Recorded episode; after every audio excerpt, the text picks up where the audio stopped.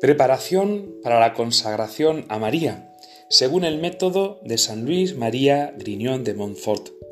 Entregarnos por entero a María para ser todo de Dios.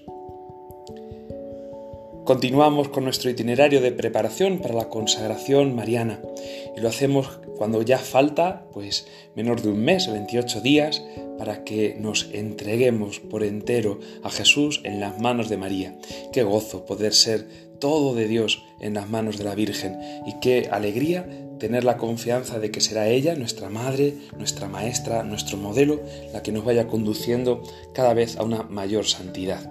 San Luis María Griñón de Montfort lo que quiere en estos primeros días es mm, retirar de nosotros el espíritu del mundo, que es espíritu de soberbia, que es espíritu de complacencia en uno mismo, que es espíritu de autosuficiencia y para darnos el Espíritu de María, para abrirnos a recibir el Espíritu de Dios, que es espíritu de humilde y confiada obediencia. Lo vamos a hacer hoy continuando con la meditación del texto de la imitación de Cristo que leíamos ayer en el libro tercero, el capítulo 40. Dice así, si yo supiese bien desechar toda consolación humana, ya sea para alcanzar devoción, ya por la necesidad que tengo de buscarte, pues no hay hombre que me consuele. Entonces, con razón podría yo esperar en tu gracia y alegrarme con el don de la nueva consolación. Gracias sean dadas a ti, de quien viene todo, siempre que me suceda algún bien. Porque delante de ti yo soy vanidad y nada, hombre mudable y flaco. ¿De dónde, pues, me puedo gloriar? ¿O por qué puedo ser estimado? ¿Por ventura de la nada? Pero esto es vanísimo Verdaderamente la vanagloria es una mala pestilencia y grandísima vanidad porque nos aparta de la verdadera gloria y nos despoja de la gracia celestial. Porque contentándose un hombre a sí mismo, te descontenta a ti. Cuando desea las alabanzas humanas, es privado de las virtudes verdaderas. La verdadera gloria y alegría santa consiste en gloriarse en ti y no en sí, gozarse en tu nombre y no en la propia virtud, ni deleitarse en criatura alguna, sino solo en ti. Alabado sea tu nombre, no el mío. Engrandecidas sean tus obras, no las mías. Bendito sea tu santo nombre, y no me sea atribuida parte alguna de las alabanzas de los hombres. Tú eres mi gloria, tú la alegría de mi corazón. En ti me gloriaré y gozaré todos los días. Mas de parte de mí no hay de qué, sino de mis flaquezas. Porque toda la gloria humana, toda la honra temporal, toda la alteza del mundo, comparada con tu eterna gloria, es vanidad y necedad.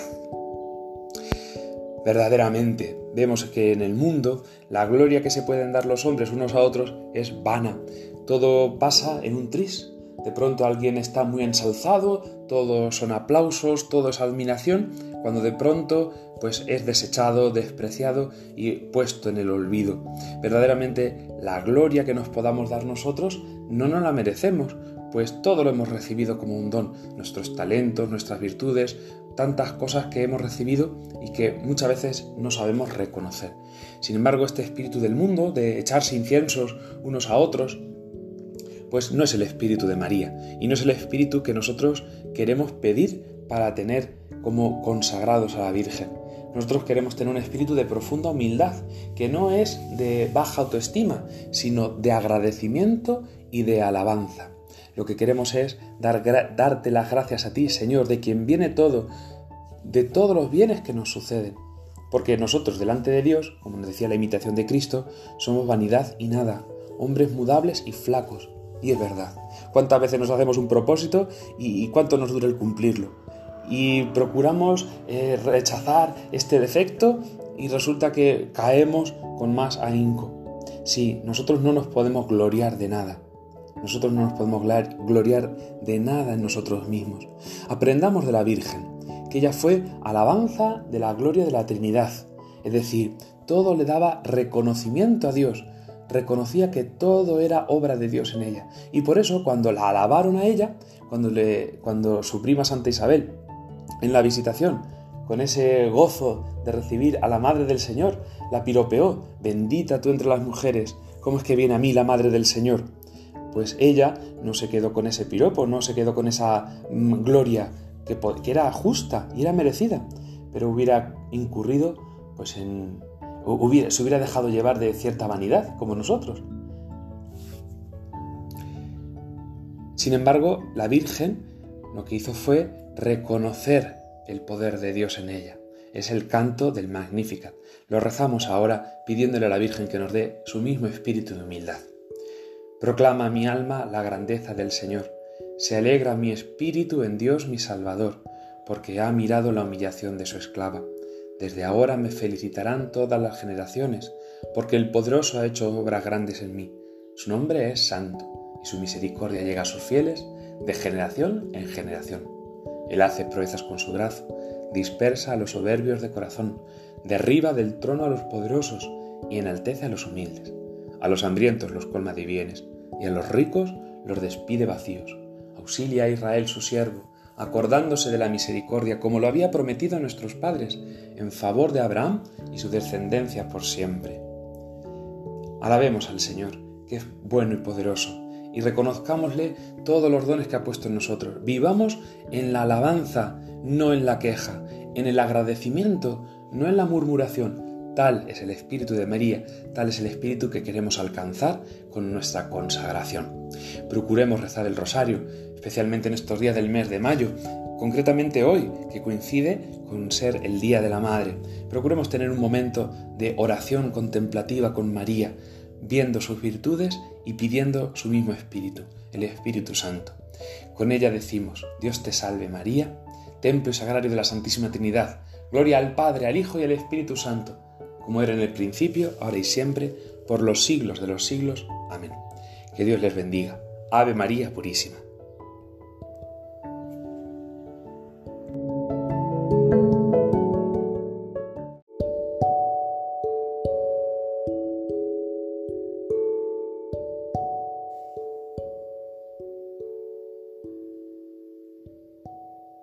Preparación para la consagración a María, según el método de San Luis María Griñón de Montfort. Entregarnos por entero a María para ser todo de Dios. Continuamos en este itinerario preparado por San Luis María Griñón de Montfort para consagrarnos por entero a María. Faltan 27 días para que podamos ser del todo y para siempre de Jesús a través de María. Es verdad que esta consagración ya se realizó en nuestro bautismo, pero nosotros lo que queremos es reafirmarla, reactivarla, como hacernos consciente de lo que es ser cristiano. Y queremos serlo a través de María para que a través de ella crezcamos en la vida de gracia y en la entrega a Jesucristo. Lo hacemos en estos días para despegarnos del espíritu del mundo. Y qué mejor, nos dice San Luis María Griñón de Montfort, que contemplar el ejemplo de los santos, que no siguieron el espíritu del mundo, sino que estuvieron llenos del Espíritu Santo, del Espíritu de Dios, del Espíritu de María. Hoy contemplamos en el libro de la imitación de Cristo, en el libro primero, el capítulo 18, el ejemplo de los santos padres. Dice así el texto de la imitación de Cristo. Considera bien los heroicos ejemplos de los santos padres, en los cuales resplandeció la verdadera perfección y religión, y verás cuán poco o casi nada es lo que hacemos. Ay de nosotros, ¿qué es nuestra vida comparada con la suya? Los santos y amigos de Cristo sirvieron al Señor en hambre y en sed, en frío y desnudez, en trabajos y fatigas, en vigilias y ayunos, en oraciones y santas meditaciones, en persecución y en muchos oprobios. Oh, cuán graves y cuántas tribulaciones padecieron los apóstoles, mártires, confesores, vírgenes y todos los demás que siguieron las pisadas de Cristo, pues en este mundo aborrecieron sus vidas para poseer sus almas en la vida eterna. Cuán fuertes peleas pasaron por vencer los vicios, cuán pura y recta intención tuvieron con Dios. De día trabajaban y por la noche se ocupaban en larga oración, y aunque trabajaban, no cesaban en la oración mental. Todo el tiempo lo gastaban bien, las horas les parecían cortas para darse a Dios, y por la gran dulzura de la contemplación se olvidaban de la necesidad del mantenimiento corporal. Renunciaban a todas las riquezas, honras, dignidades, parientes, amigos. Ninguna cosa querían en el mundo. Apenas tomaban lo necesario para la vida. y les era pecado servir a su cuerpo aun en las cosas más necesarias, de modo que eran pobres en lo temporal, pero riquísimos en gracia y virtudes. Ajenos eran al mundo, mas muy allegados a Dios, del cual eran familiares y amigos. Hasta aquí un poquito del capítulo de la imitación de Cristo. Nos puede servir, sí, pues para darnos cuenta de qué grandes han sido los santos. Y como nosotros queremos ser santos, pues qué mejor que imitar a ellos. Es verdad que nuestra vida es nada comparada con la de ellos, porque a nosotros nos falta pues no esa mortificación y esos sacrificios que algunas veces podemos admirar, incluso podemos temer. Nos falta un gran amor para sobreponernos a todas las dificultades, al frío, al hambre, a las fatigas y en todo cumplir no solo con nuestros deberes, sino con el obsequio de nuestra vida a Dios. Los santos han sido completamente entregados al amor de Dios. Se sabían infinitamente amados por el amor de Dios y por eso querían corresponder con todas sus fuerzas. No, no, no, tenemos nosotros que imitar las grandes penitencias. Bueno, en principio no es eso lo que nos propone la Iglesia y no es eso lo que nos invita el Señor.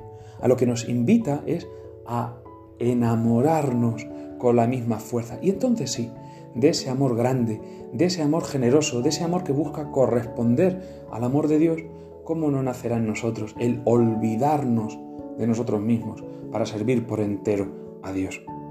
Esta es la santidad que nos busca en la Virgen, que estemos muy enamorados de su Hijo Jesucristo. Podemos decir con esa expresión de San Ignacio Loyola, María, ponme junto a tu Hijo. María, hazme muy amigo de tu Hijo Jesucristo. Que nos sintamos de verdad llenos de gratitud por el inmenso amor que Dios nos ha manifestado y que queramos de verdad corresponder a ese amor que vemos en el día a día de nuestra vida. Decía San Francisco de Sales que quien desea el martirio, pero no es capaz de cumplir con las obligaciones de cada día, no sabe lo que está pidiendo. Y es verdad, nosotros a lo mejor podríamos soñar con una santidad pues muy elevada, de vida retirada, de hacer grandes obras de apostolado, pero si no somos capaces de, cuidar lo que el mismo Señor nos pone cada día en nuestra familia, en nuestro trabajo, en las obligaciones cotidianas, pues son vanas ilusiones de una santidad un poco hueca. Pidámosle a la Virgen Santísima que nos enamore de su Hijo Jesucristo como lo hicieron los santos, que nos enamore de la santidad. Pidámoslo en este día con el rezo del Santo Rosario, preparando así nuestra consagración. Ojalá que lo hagamos todos los días, la oración pausada, eh, gozosa, contemplativa del Santo Rosario, como una cita entrañable con María Santísima. Terminamos saludándola como templo y sagrario de la Santísima Trinidad. Dios te salve María, hija de Dios Padre. Dios te salve María, Madre de Dios Hijo. Dios te salve María, esposa del Espíritu Santo. Contigo decimos gloria al Padre, al Hijo y al Espíritu Santo, como era en el principio, ahora y siempre, por los siglos de los siglos. Amén. Ave María Purísima sin pecado concebida.